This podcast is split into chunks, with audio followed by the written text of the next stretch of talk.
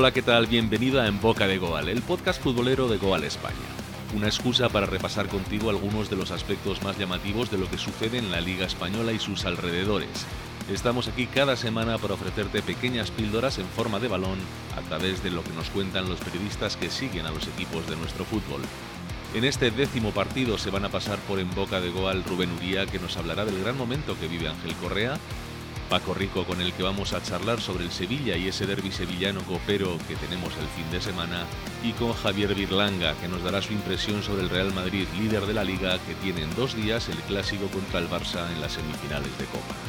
Comienza en boca de Goal.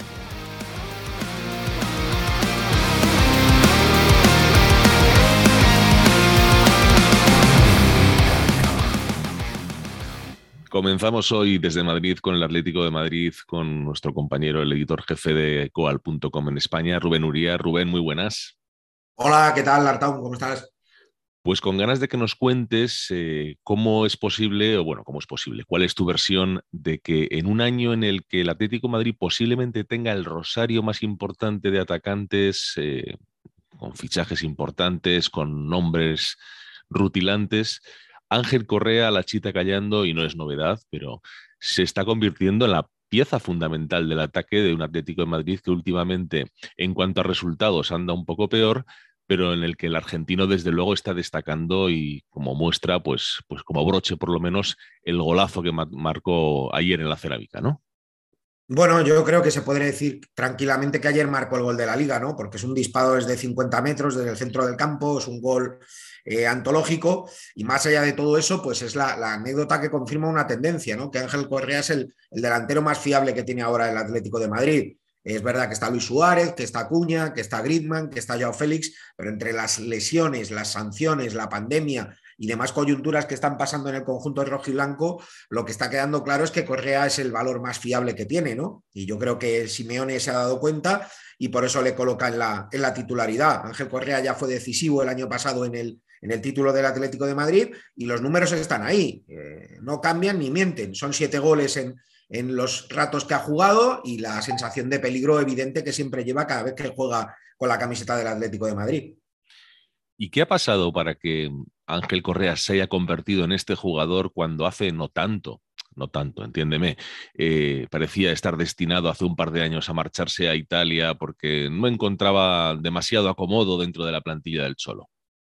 Bueno, yo lo que creo es que llegó un momento en el que Correa fue el que le pidió salir al Cholo Simeone porque no tenía los minutos que él, que él quería. A partir de ahí se fraguó esa operación con Rodrigo Moreno, no acabó cuajando porque el Atlético de Madrid no tenía el dinero suficiente.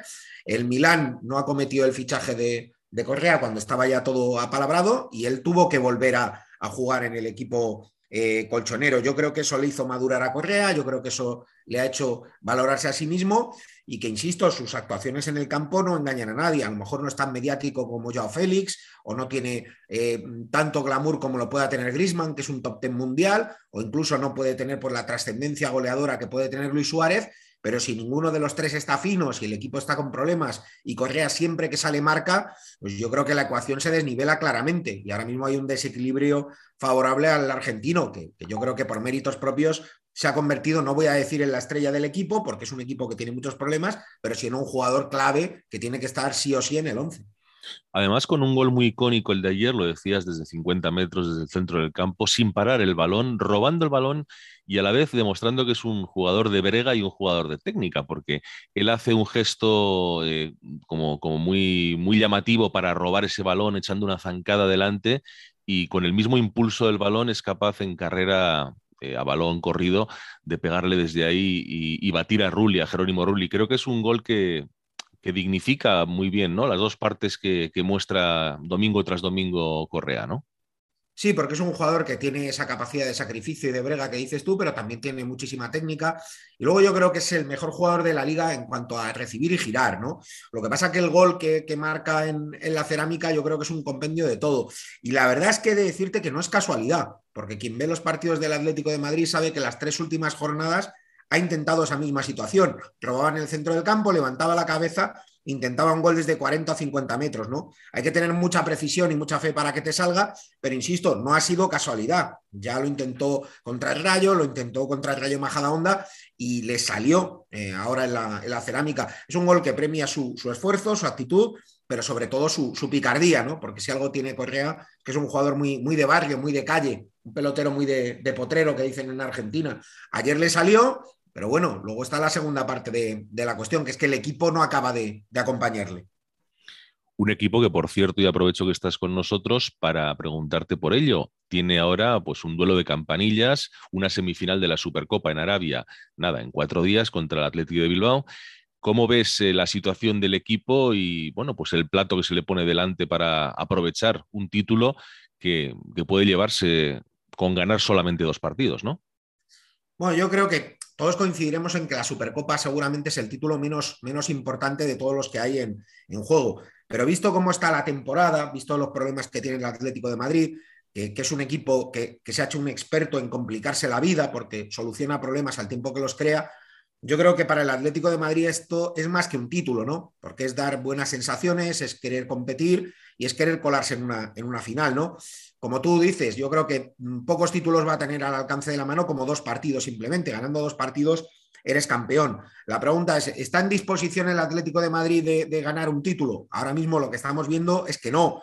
Eh, un equipo al que 19, 20 partidos de liga le hacen 24 goles está abocado no a no poder pelear los títulos, sino a, sufrir mucho para entrar en competición europea. Ese es el presente del Atlético de Madrid. Luego veremos si la Supercopa pues logra recuperar lesionados, gente que está fuera y ganar algo de, confianza. Pero ahora mismo mm, te diría, no es que no me quiera mojar, es que el Atlético de Madrid es una incógnita enorme, mm, porque es capaz de venirse de, la, de, Arabia con el título bajo el brazo, como es capaz de, caer goleado en la semifinal contra el Atlético. ¿no? Ahora mismo el Atlético de Madrid es una grandísima incógnita. Pues Rubén Uría, editor jefe de Igual.com en España, como siempre. Muchas gracias. Venga, un abrazo fuerte. Chao, Lartaun.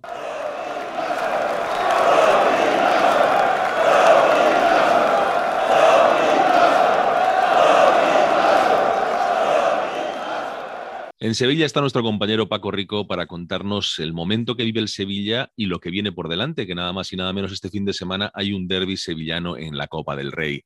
Paco, muy buenas. Muy buenas, Artaun.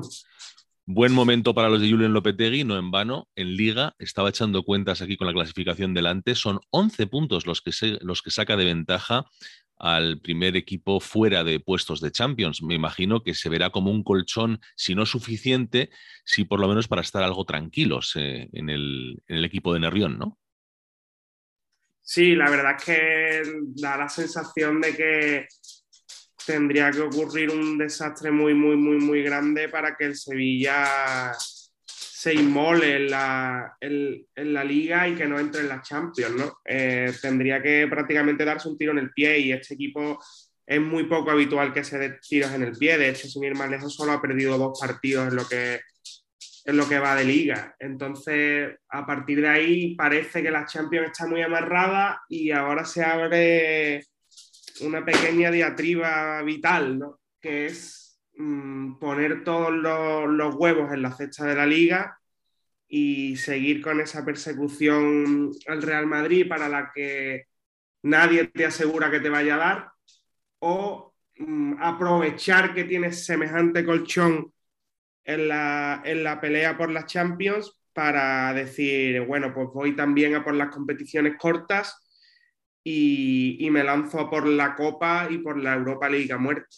Mm, es cierto que, hay debate, ese debate entre los aficionados, que, en el club lo que te dicen es que van a por el siguiente partido sin pensar en las repercusiones, pero sí que ese, debate está instalado en el entorno sevillista y todo además en un clima en el que recuerdo que hablábamos hace unas semanas de que el Sevilla estaba en su cima eh, a nivel de efectivo, prácticamente va lesionado por partido, eh, siguen sin recuperarse algunos jugadores que estaban lesionados de larga duración, como, como Navas. Los africanos ya se han ido a la Copa África, los jugadores marroquíes, Bono, Munir y, Enesiri.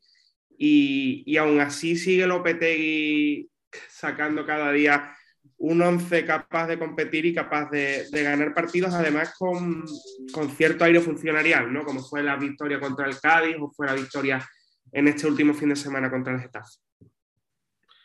Una victoria por la mínima, una victoria a la que se está acostumbrando Julen Lopetegui a ganar, vamos a decir con lo justo, también lo estabas justificando tú, ¿no? Con la ausencia de, efectivos eh, titulares en muchos casos, pero está convirtiendo el de Asteasu eh, al equipo sevillista en un equipo eh, complejo de meter mano, complejo de que, de que los rivales puedan, puedan exponerlo ¿no?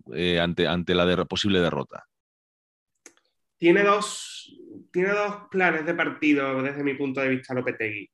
En casa suele salir a marcar el 1-0 y después darle la dormidina al partido y en casa suele hacer justo lo contrario. Le da la dormidina al partido y a partir del minuto 55-60 pisa el acelerador. Y creo que es lo que se ha visto en los dos últimos partidos de liga. Contra el Cádiz le dio pausa al partido, hizo que el Cádiz corriera mucho detrás del balón en la primera parte y en la segunda eh, eh, remató, remató la victoria con 0-1, pero pudo haber ganado por, más porque tuvo ocasiones para ello.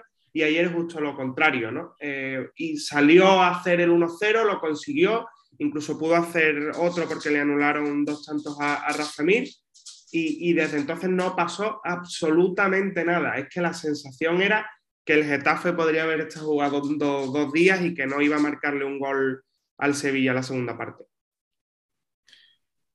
Dejamos de lado la liga, eh, lejos todavía queda la competición fetiche del Sevilla, la Europa League, y este fin de semana la Copa del Rey ante el Betis, derby sevillano.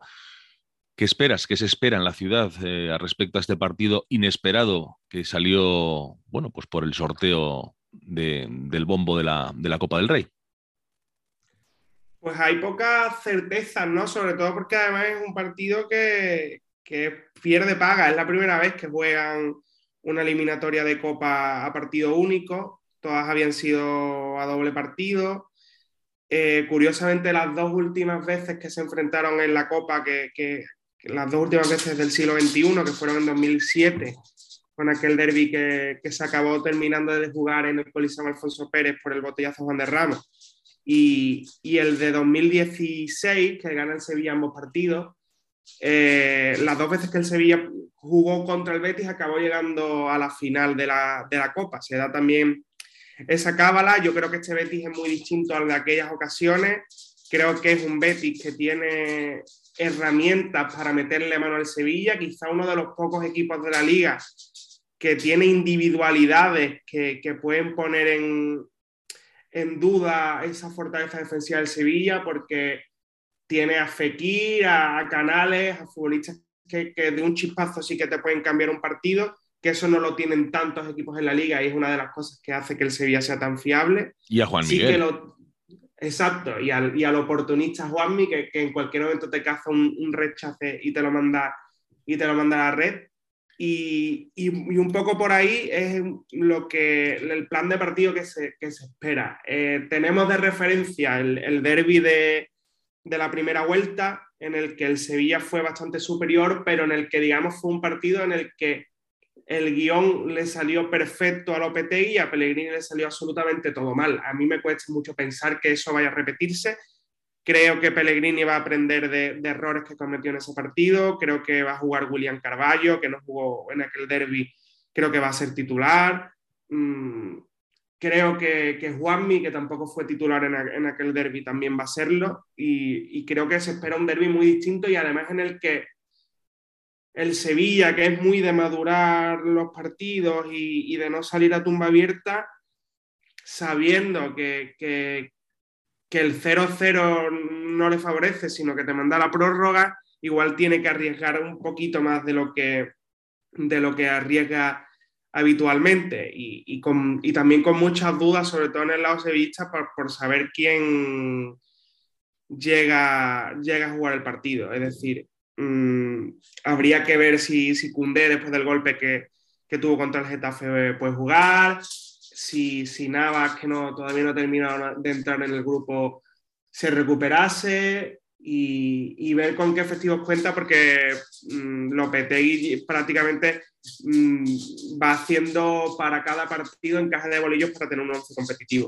Bueno, pues tenemos un plato, uno de los platos fuertes, posiblemente el que más llame la atención de este próximo fin de semana en esa Copa del Rey, el Sevilla Betis, del que nos hablará próximamente también eh, Paco Rico. Paco, muchísimas gracias como siempre.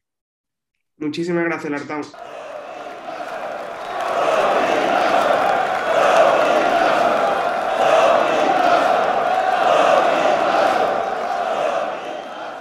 Y hemos dejado para el final al líder, al Real Madrid, para hablar de él.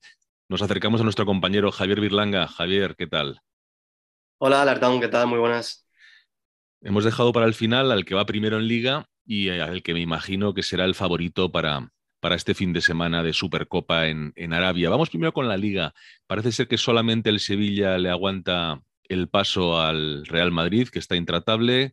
Otra vez eh, victoria holgada, en esta ocasión contra el Valencia en casa. ¿Cómo ves el momento de los blancos antes de, llegar a la Supercopa? Bueno, pues yo creo que es una victoria que necesitaba el Real Madrid, porque es verdad que, aunque la distancia a puntos no se ha resentido mucho, el Madrid venía de unos partidos un poco más grises en la Copa del Rey con el Alcoyano, eh, la derrota contra el Getafe y el empate contra el Cádiz. Eh, bueno, yo creo que necesitaban esta victoria para disipar alguna posible duda que se hubiera generado antes de esta Supercopa. Y yo creo que en la liga lo más importante para ellos es que equipos como el Atlético de Madrid, el Betis o el Barcelona pues no, han aprovechado esos tropiezos del Madrid y al final parece que, como tú dices, el Sevilla es el único que, que, le sigue la estela. Yo creo que ahora mismo el equipo Ancelotti se está mostrando bastante fuerte y vamos, salvo una hecatombe es complicado verle con la copa de, en otras manos que no sea la del Madrid al final de temporada. La semana que viene, este fin de semana hay Supercopa, eh, la semana que viene, bueno, Supercopa y partidos de Copa para aquellos que no están inversos en la, en la competición que se disputa en Arabia Saudí. La semana que viene, mitad de semana, partido de Copa contra el Elche, en fin, calendario Calendario, como siempre, lleno de, compromisos para el Real Madrid, pero lo primero de todo es mirar, poner la vista en ese clásico que se va a jugar en Arabia Saudí, que posiblemente sea uno de los clásicos que, en principio, parece más, desigual, más desiguales de los últimos tiempos, ¿no? Sí, es verdad que el Real Madrid de hecho llega con una racha de cinco clásicos sin perder contra el Barcelona. El Barça este año está a 17 puntos del Real Madrid en liga, cosa que, vamos, yo no me acuerdo de la última vez que el Barça estuvo a tanta distancia del Real Madrid en la liga. Entonces yo creo que sí, el Real Madrid es bastante favorito. Además, eh, todo apunta a que van a estar todos los jugadores que suelen ser titulares disponibles, porque Carvajal ha entrenado y yo creo que de hecho el Real Madrid y él han gestionado muy bien la lesión para que llegara a este partido las mejores condiciones y yo creo que sí, que el Real Madrid es titular, o sea, que es bastante favorito para, para este partido. ¿Crees que intentará hacer sangre dado que el Barcelona pasa por su peor momento en muchísimos años? Yo no sé si la idea es hacer sangre o no, porque al final lo primero que tienen que pensar es en, ganar y, en pasar la eliminatoria, pero yo sí que creo que como es un partido muy importante en el sentido de que es una semifinal a partido único y que tienes que estar 100% concentrado para ir a conseguir la victoria, lo que no creo es que el Madrid vaya a pisar el freno durante el partido. Si se le pone muy de cara, no sé si ir a hacer sangre o no, pero sí que creo que, van a intentar solventarla cuanto antes y, si tiene que ser pues con una goleada, pues bienvenido sea. Porque desde luego que no hay mejor eh, plato para entrar en calor en la Supercopa que enfrentarse al eterno rival, al Fútbol Club Barcelona. Lo digo porque el año pasado el Madrid cayó en semifinales frente al Athletic de Bilbao y parece que los equipos más potentes siempre miran con cierto desdén la competición de la Supercopa, a pesar de que este formato A4 de los últimos años está, está pareciendo más atractivo. ¿Crees que eso va a hacer que el Real Madrid se meta de hoz y coz desde el principio en la competición, digamos, de las, en la menor de las, de las nacionales que hay? Sí, yo primero estoy completamente de acuerdo contigo. A mí el formato me parece también más atractivo y el hecho de que los cuatro integrantes de, esta edición sean Real Madrid, Barcelona, Atlético de Madrid, Atlético Bilbao, creo que es motivo de sobra para que los equipos se lo tomen más en serio y más motivados. Y como tú dices, que la semifinal sea contra el Barcelona para el Real Madrid, pues hombre, evidentemente hace que el equipo eh, y los jugadores se lo tomen mucho más en serio que si fuera contra otro club y yo creo que sí, que va a hacer que, el Real Madrid se meta desde el inicio en la competición y lo de todo. Si luego terminan perdiendo será porque el Barcelona eh, haya sido mejor o lo ha merecido, pero yo creo que va a ser muy difícil ver a un Real Madrid, digamos, con la imagen que se pudo ver en partidos contra el Cádiz o el Getafe, en el que yo creo que el Real Madrid, aparte de acusar el hecho de jugar contra equipos con un planteamiento más defensivo, también el hecho de no jugar contra equipos grandes a veces le, pues es algo que va en su contra porque no, los jugadores y el equipo pues no saltan con la motivación con la que saltan en partidos como el de este miércoles. Ancelotti ha demostrado una vez más que no es amigo de las rotaciones y que prefiere mantener un bloque más o menos compacto durante todos los partidos. Espera, no sé si crees que esperemos ver eh, durante la Supercopa a la alineación que prácticamente todo madridista canta de carrerilla. Yo creo que sí, yo creo que salvo contratiempo de última hora o salvo que haya alguna lesión en la semifinal o sanción para la final, si el Real Madrid consiguiera la clasificación para la final, veríamos yo creo que el mismo 11 en los dos partidos. Yo yo creo que, vamos, hoy Benzema y Alaba han entrenado en el interior de las instalaciones, pero en principio eh, van a jugar y van a ser titulares y el resto del equipo es el, que viene jugando. Como tú has dicho, Ancelotti no está apostando por las rotaciones, le está convenciendo el equipo con el 4-3-3 y parece que Marco Asensio le ha ganado ahora mismo la titularidad el puesto a Rodrigo Goes, así que parece que en principio va a ser el, el equipo que no sabemos todos de memoria. Pues Javier Virlanga, compañero de Goal.com, muchas gracias por acercarnos a la actualidad del Real Madrid y a esta perspectiva que nos viene ahora con la Supercopa. Pues nada, muchas gracias a ti, Lartaun, encantado de participar.